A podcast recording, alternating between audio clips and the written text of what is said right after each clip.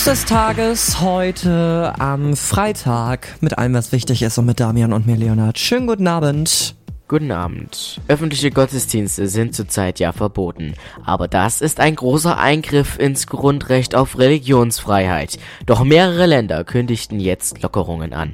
Nach NRW zogen auch Brandenburg und Bayern jetzt nach. Ab Mai sind Gottesdienste dann hoffentlich erlaubt, aber unter Auflagen.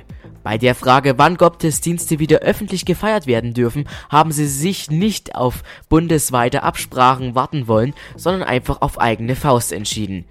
In Bayern erlaubt die Landesregierung ab dem 4. Mai öffentliche Gottesdienste wieder unter strengen Auflagen. Es wurde immer wieder betont, es sei wichtig, das Grundrecht der Religionsausübung wieder zu ermöglichen. Zu den Auflagen gehören Hygienekonzepte, die das Tragen von Mund-Nasen-Bedeckung und Mindestabstände von zwei Metern zwischen den Gottesdienstbesuchern vorsehen. Alle Glaubensgemeinschaften sollen für die Lockerungen betroffen sein. Jetzt noch eine gute Nachricht. Die städtische Verkehrsgesellschaft in Belgiens Hauptstadt in Brüssel möchte Menschen auch in Zeiten der Pandemie verbinden.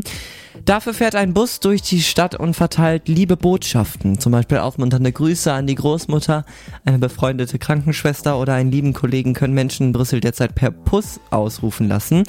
Die Verkehrsgesellschaft STIP MIVB setzt einen elektrischen Grußbus ein, um die Bürger in Zeiten der Corona-Ausgangsbeschränkung zu verbinden. Noch bis Freitag fährt der Bus nach Unternehmensangaben durch die belgische Hauptstadt, um ein wenig Liebe in den Herzen der Brüsseler zu verbreiten. Wer eine Nachricht überbringen lassen möchte und sich an gewisse Regeln hält, kann seine Grüße an die STIP MIVB übermitteln. Der Grußbus fährt dann an die angegebene Adresse und ruft die Worte per Lautsprecher aus. Wie schön.